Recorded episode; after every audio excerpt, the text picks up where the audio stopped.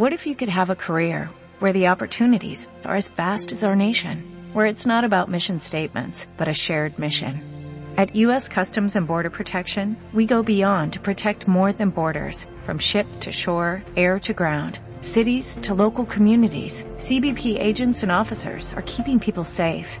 Join U.S. Customs and Border Protection and go beyond for something far greater than yourself. Learn more at cbp.gov/careers.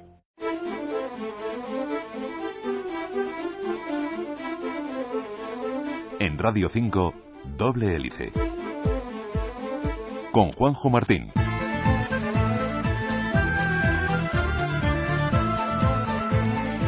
En estos días de calor no hemos parado de hacerlo. Lo hacemos en la calle, mientras caminamos, comemos o incluso mientras dormimos. Les hablo de la sudoración, un sistema refrigerante que en, en estos días de tanto calor agradecemos sobremanera. Existen más de 2 millones y medio de glándulas sudoríparas por todo el cuerpo.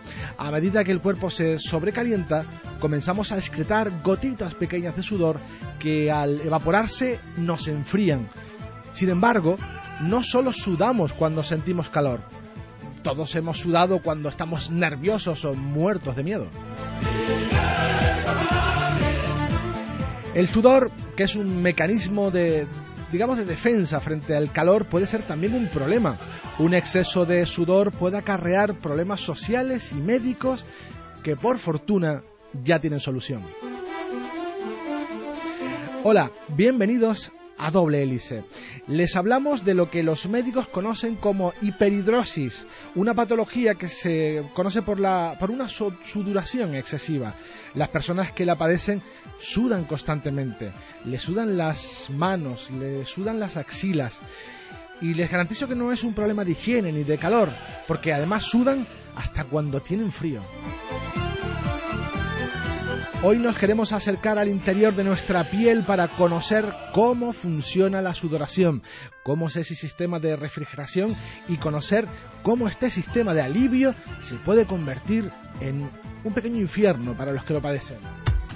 Detrás de cada fármaco, de cada tratamiento, existe un mundo apasionante de investigación. Doble hélice. Hoy centraremos este tiempo de radio mm, sobre la piel y esos pequeños tubos enrollados que nos refrescan cuando hace calor, como estos días de julio, para hablarnos de cómo son y cuándo se convierten en un problema. Desde Radio Nacional de España en Las Palmas nos acompaña el doctor Néstor Santana, que es dermatólogo de la Clínica Dermatológica Ibalia en Las Palmas de Gran Canaria. Doctor, buenas tardes. Hola, buenas tardes, Juanjo. Gracias por estar con nosotros. Es un placer tenerte, aunque sea a la distancia, pero unidos por la radio, para hablar de un tema que para usted será muy cotidiano. Mm, se dedica a ello habitualmente en su consulta, pero que no es del todo conocido entre la, población y, queremos poner nuestro granito de arena para que se conozca y, sobre todo, al final, aportar nuevas soluciones que también están desarrollando, en, por ejemplo, en su clínica. Si le parece, doctor, para ir profundizando en el tema, hagamos una primera aproximación casi anatómica a la piel. ¿Dónde están esas glándulas que producen el sudor?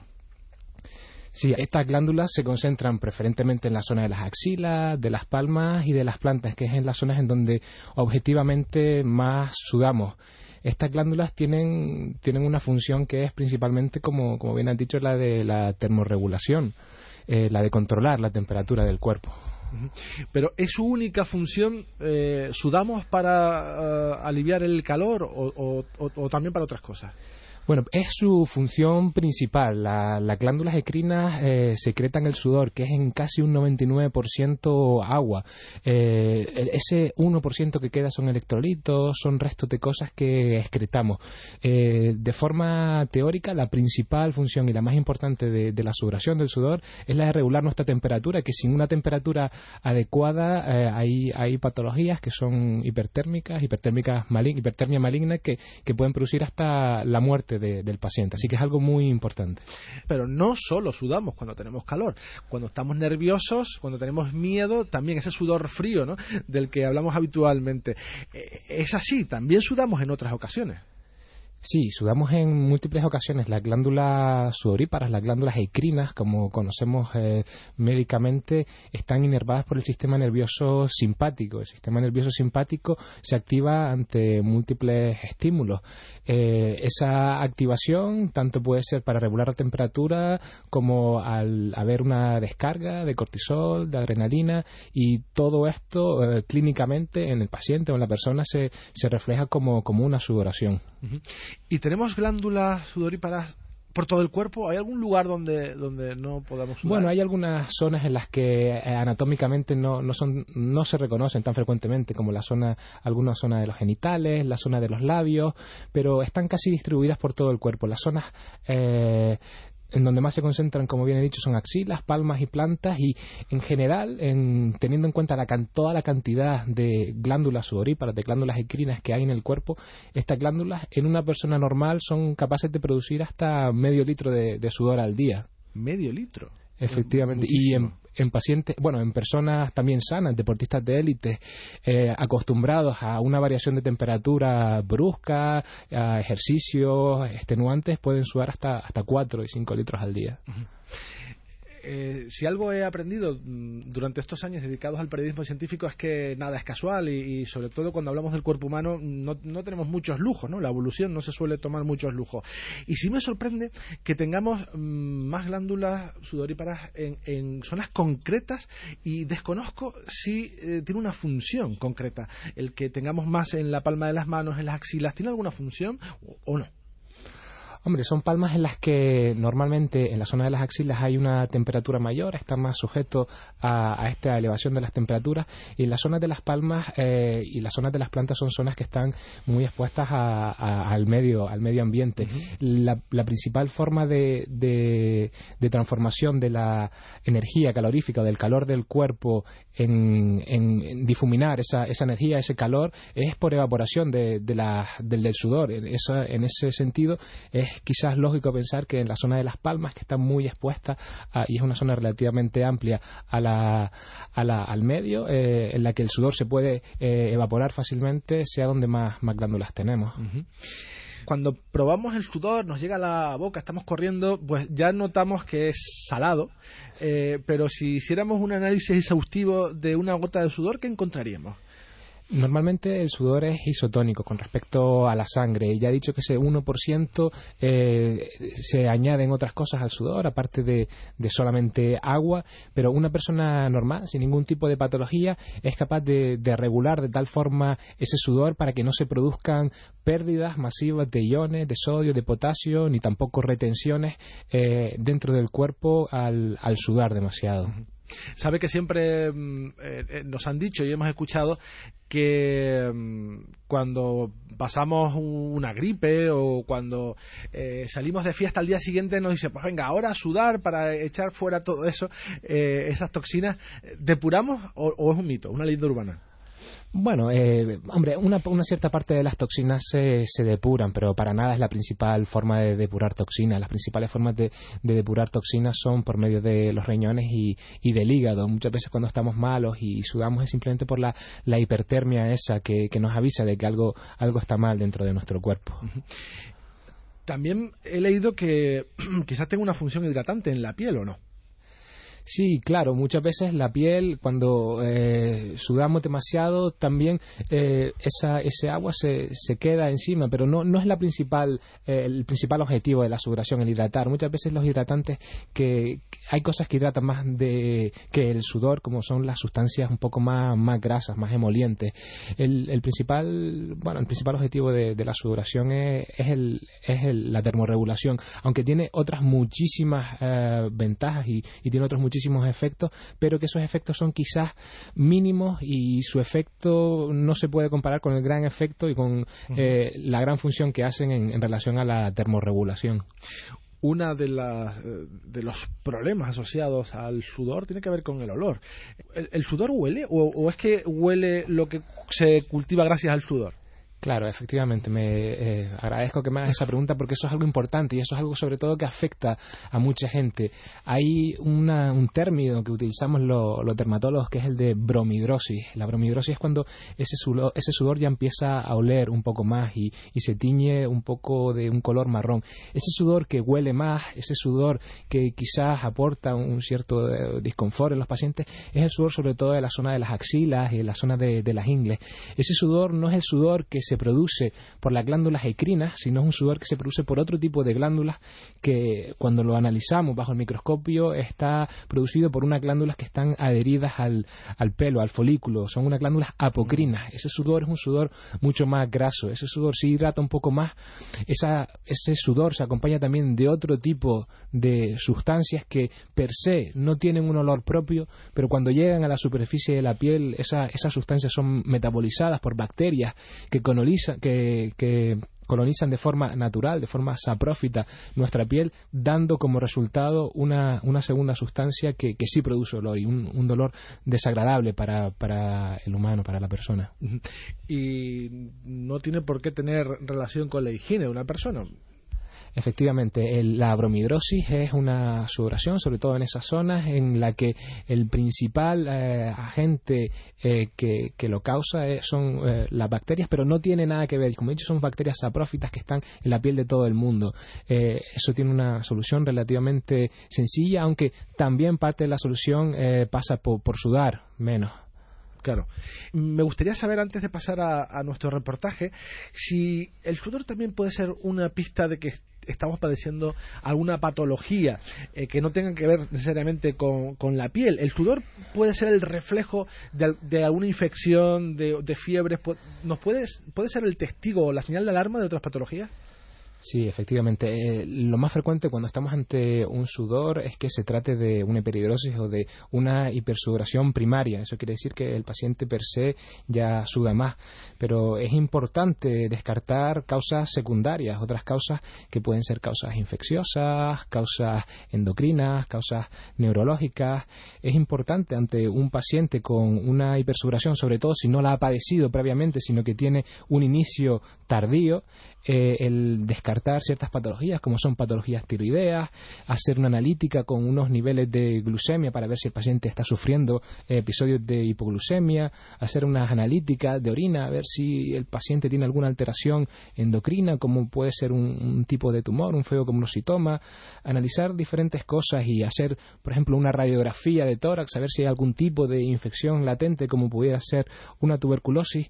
Es decir, ante un sudor que, que afecta también al paciente por la noche, que es de un inicio tardío, que no afecta al resto de familiares y, es eh, muy intenso, habría que descartar que ese sudor sea o que esa hipersudoración sea una, una secundaria. Es muy habitual también en la menopausia, si no me equivoco. Sí, con los cambios hormonales, al final la menopausia es simplemente una variación, unos cambios en el perfil hormonal de la paciente y eso eh, a nivel del, sistema nervioso central desregula un poco el, hipotálamo y, hace creer que estamos ante una temperatura mayor y, por eso se produce la hipersudoración de forma refleja y natural. Doctor Santana, vamos a cambiar de tema unos minutos para hablarles de una enfermedad que ya, esta sí que ya está tocando a las puertas de las Islas Canarias y es que afecta a territorios vecinos como Cabo Verde o Madeira. Les hablamos del dengue.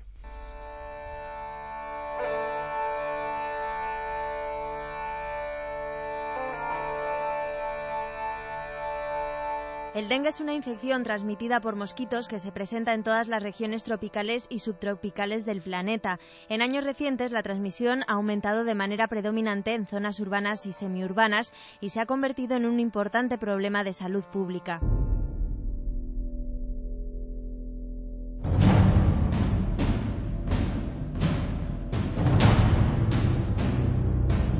El dengue fue identificado por vez primera en los años 50 del siglo pasado durante una epidemia de la enfermedad en Filipinas y Tailandia. Hoy en día afecta a la mayor parte de los países de Asia y América Latina y se ha convertido en una de las causas principales de hospitalización y muerte en los niños de dichas regiones. Las primeras epidemias de dengue reportadas datan de 1779 en Asia, África y América del Norte. La ocurrencia casi simultánea de los brotes en tres continentes indica que estos virus y el mosquito vector que los transporta han estado ampliamente distribuidos en las áreas tropicales durante más de 200 años. Durante gran parte de este tiempo se pensaba que el dengue era una enfermedad leve y no mortal que afectaba a las personas que visitaban las áreas tropicales. En general se dieron largos intervalos entre las epidemias más importantes principalmente porque la introducción de un nuevo serotipo en una población susceptible se daba solamente si los virus y su mosquito vector podían sobrevivir el lento transporte en veleros entre los centros poblados.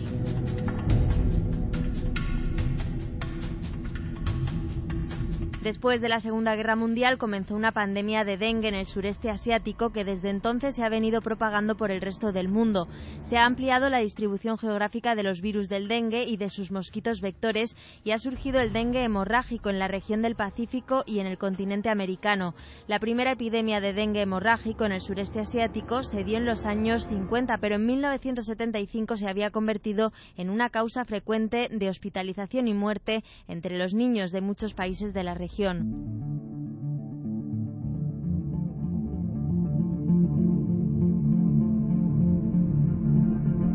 En la actualidad existen casos autóctonos de dengue en Madeira y Cabo Verde, zonas muy cercanas a las islas. Por este motivo, el Instituto de Enfermedades Tropicales y Salud Pública de Canarias está realizando controles y muestreo en todos los puertos y aeropuertos de Canarias con el objetivo de frenar el avance de este mosquito en la Macaronesia. Radio 5, doble hélice.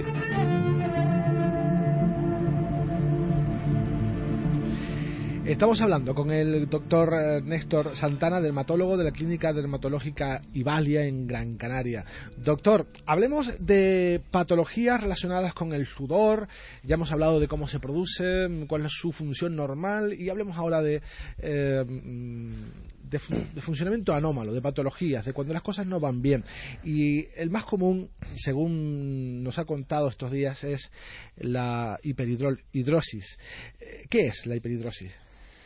Bueno, la hiperhidrosis es eh, una hipersudoración, una sudoración exagerada, una sudoración que de alguna forma limita al paciente en su vida normal, en su vida personal y en su vida laboral. Es una patología que es relativamente frecuente. Eh, los estudios nos dicen que hasta un 3% de la población está afecta y es una patología que eh, en los grados más avanzados, en los grados 3 y 4, en donde la afectación del paciente, de, la calidad de vida del paciente es mayor, es incluso candidata a, unas técnicas quirúrgicas, pero en los grados 1 o 2 es muchas veces interpretada por el paciente como, como algo intrínseco, como algo característico de él y no suele consultar por esa patología. En muchas ocasiones en, la clínica dermatológica y vemos pacientes por otras patologías, puede ser por una psoriasis, por un eczema, y al eh, despedirnos del paciente vemos que tiene la mano húmeda, simplemente por el, propio estrés quizás de ir al médico, de qué me va a decir, y, al final terminamos eh, alargando un poco y complementando la, consulta, mm, explicándole un poco que ese es un problema, que tiene una solución relativamente sencilla en los grados eh, iniciales, pero que si en alguna vez en algún momento ha consultado por ello y normalmente los pacientes niegan esto, no, no habían consultado nunca porque lo interpretaban como algo intrínseco, algo propio de, ellos. Estamos hablando de una patología con un gran impacto social porque es cierto que eh, damos la mano mm, y no nos gusta pues esa sensación de, estar mojada, eh, vemos que se manchan las camisas, también una persona que sufre esta enfermedad tampoco puede manejar eh, instrumental mm, de precisión o, conducir vehículos de, mercancías peligrosas porque, en fin, se le resbalan las cosas. Estamos de una enfermedad eh, que tiene consecuencias sociales y que puede eh, marcar la vida de una persona, ¿verdad? Claro, la mayor parte de los pacientes que tienen los, grados más avanzados, los grados 3 o 4, están estigmatizados por la sociedad porque muchas veces simplemente con salir a dar un paseo o si se ponen un traje para trabajar con chaqueta ya, ya empiezan a sudar y, se le empiezan a formar los surcos por las axilas, tienen que dar la mano a algún compañero o algún cliente. Eh, eso les hace ponerse quizás un poco más nerviosos porque saben que van a sudar y, con eso lo único que consiguen es sudar más y, eso les imposibilita bastante la, las relaciones normales y les empeora bastante eh, su calidad de vida. hay que dejar claro que no son personas que no se hacen, ni mucho menos. Lo hacen en, en, demasía, además, en muchas ocasiones. Efectivamente, en eh, muchas ocasiones vemos pacientes que, no están bien controlados o que no vienen en una primera visita y vienen por, por eczemas en la zona, por, dermatitis irritativas, por eczemas alérgicos y eso es está muchas veces propiciado por, una excesiva eh, higiene, por, lavarse hasta 30, 40, 50 veces al día la zona para secarse con agentes muchas veces demasiado irritantes, no se elimina bien ese agente irritante, agentes que quizás están pensados para, para un uso no tan frecuente y, ellos lo hacen simplemente por miedo a, ese estigma, a ese qué pensará mi compañero, qué pensará mi compañero de trabajo cuando me ve siempre mojado, sudando y, en muchas ocasiones eh, con esa bromidrosis, con ese olor de, esas bacterias que, desprenden la axila. Eh, comento que en unos minutos vamos a hablar de soluciones que las hay y soluciones que son muy fáciles de, aplicar. Eh, pero por último, mm, nos gustaría saber si esta enfermedad, la hiperhidrosis, es una enfermedad con la que nacemos o la que de repente un día eh, se nos comienza a manifestar. Claro, la tendencia muchas veces está ahí. En la hiperhidrosis que nosotros consideramos como hiperhidrosis primarias, normalmente hay una historia familiar. Son pacientes de una edad más temprana. En esas hiperhidrosis primarias, el paciente siempre ha tenido esa tendencia a sudar más. Como, como estuvimos comentando antes, cuando esa hiperhidrosis no estaba y comienza en un determinado punto de la vida de un paciente en una edad ya más avanzada, hay que sospechar quizás causas asociadas o que sea una hiperhidrosis secundaria, sobre todo si esa hiperhidrosis se perpetúa y también afecta al paciente por la noche. Hablemos de soluciones, que seguro que hay muchos oyentes mm, pendientes de, esas soluciones que les podamos mostrar desde este espacio de radio y es una enfermedad que ha tenido, me comentaba antes a micrófono cerrado, una historia de tratamientos que no ha parado, ¿no? Hay, eh, ha habido varias soluciones que se han ido modernizando. Claro, actualmente eh, estamos eh, muy implicados. De hecho, si estamos los dermatólogos estamos siempre en contacto con asociaciones de pacientes, en contacto con, pacientes que, cuentan su caso, que explican cómo han evolucionado ellos en el tratamiento, para de alguna forma tener eh, una referencia del otro lado, del lado del paciente.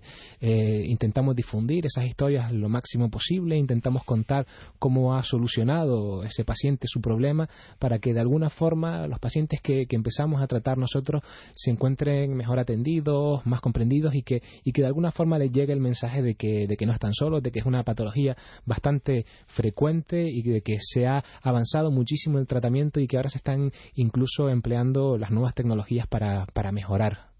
Y una de, uno de, esos ejemplos en el que la medicina aprovecha y exprime la tecnología es el láser. El láser también se puede aplicar y se está aplicando para solucionar esta enfermedad, ¿verdad? Sí, el láser ahora se está empezando a aplicar para la hiperhidrosis, pero el láser normalmente se reserva para la hiperhidrosis axilar en los estadios, en los grados mucho más avanzados. Lo más importante es que cuando un paciente presenta una hiperhidrosis, sea el grado que sea, desde un grado 1 hasta un grado 4, acuda a su dermatólogo, a su especialista de referencia, para que se le haga un diagnóstico correcto, para diagnosticar estas hiperhidrosis que son primarias, de una secundaria, y si es una hiperhidrosis secundaria, el tratar la causa que la produce. Si las hiperhidrosis si son primarias, muchas veces se empieza por los tratamientos más sencillos, los tratamientos que son de uso domiciliario, que son menos costosos para el paciente, pero que también de alguna manera son menos efectivos. Y de, esos tratamientos, el, típico, el paradigma de, medicamento tópico es el aluminio exhidratado. El aluminio eh, es, una, es un antitranspirante que no, tiene nada que ver con un desodorante. Un desodorante es un, cosmético que se pone para oler mejor en la zona de la axila o donde se quiera y que algunos desodorantes contienen un antitranspirante como es este aluminio. Un antitranspirante es un verdadero medicamento que se tiene que poner durante un cierto periodo de tiempo, por las noches, hasta que se mejore la sintomatología y después hacer una, pauta de, mantenimiento. En ese sentido, es importante diferenciar eh, eso que, la gente muchas veces confunde entre antitranspirante y, desodorante. Cuando, cuando estos antitranspirantes se, quedan un poco cortos en el control de la sintomatología, normalmente los dermatólogos tenemos un arsenal que vamos escalando poquito a poco. Normalmente en esa escalada terapéutica vamos aumentando la potencia de los tratamientos, pero también vamos aumentando los efectos adversos. Cuando los pacientes no se controlan con esos antitranspirantes, con esos tópicos que se ponen por la noche, podemos pautar eh, otras técnicas o podemos hacer uso de otras técnicas como es la iontoforesis. La iontoforesis es una técnica que empezó a usarse creo que sobre el año 50 que, lo que hace es transmitir una corriente eléctrica, una corriente eh, a través de, la piel y esa corriente eh, todavía no se sabe muy bien, es, gracioso esto, pero mejora, mejora la clínica. se hacen sesiones de media hora hasta que mejore el paciente y, con esos dispositivos que se venden, que son también de uso domiciliario, el paciente puede encontrar una mejoría.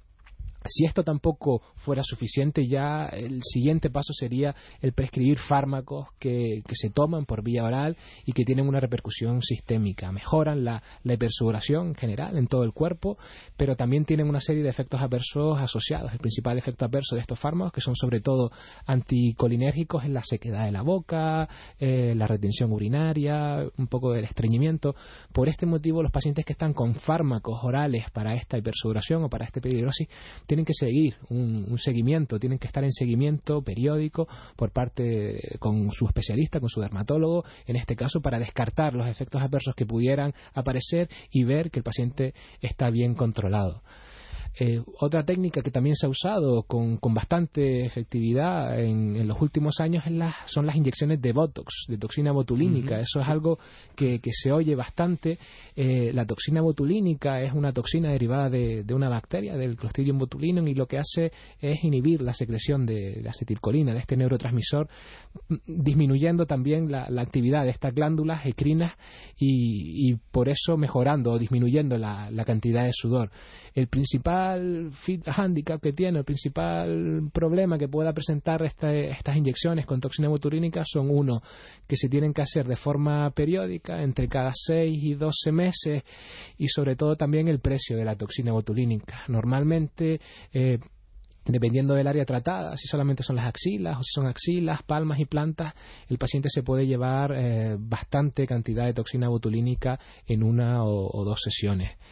En ese sentido, y para, para paliar un poco la, la sintomatología en la zona axilar, eh, se ha investigado el uso del láser, como muy, muy bien estabas diciendo eh, antes, eh, para, para tratarla. El láser, la, la, forma de actuar que, que tiene es la de destruir o la de disminuir la cantidad de glándulas presentes en la, en la zona axilar en, en una sesión de normalmente entre 45 minutos, 60 minutos y con una anestesia regional en la zona solamente a través de una pequeña incisión. Es una cirugía mínimamente invasiva se introduce el dispositivo láser que tiene una, guía térmica que controla muy bien la temperatura. Sabemos muy bien y de una forma muy exacta y muy segura la temperatura que manejamos.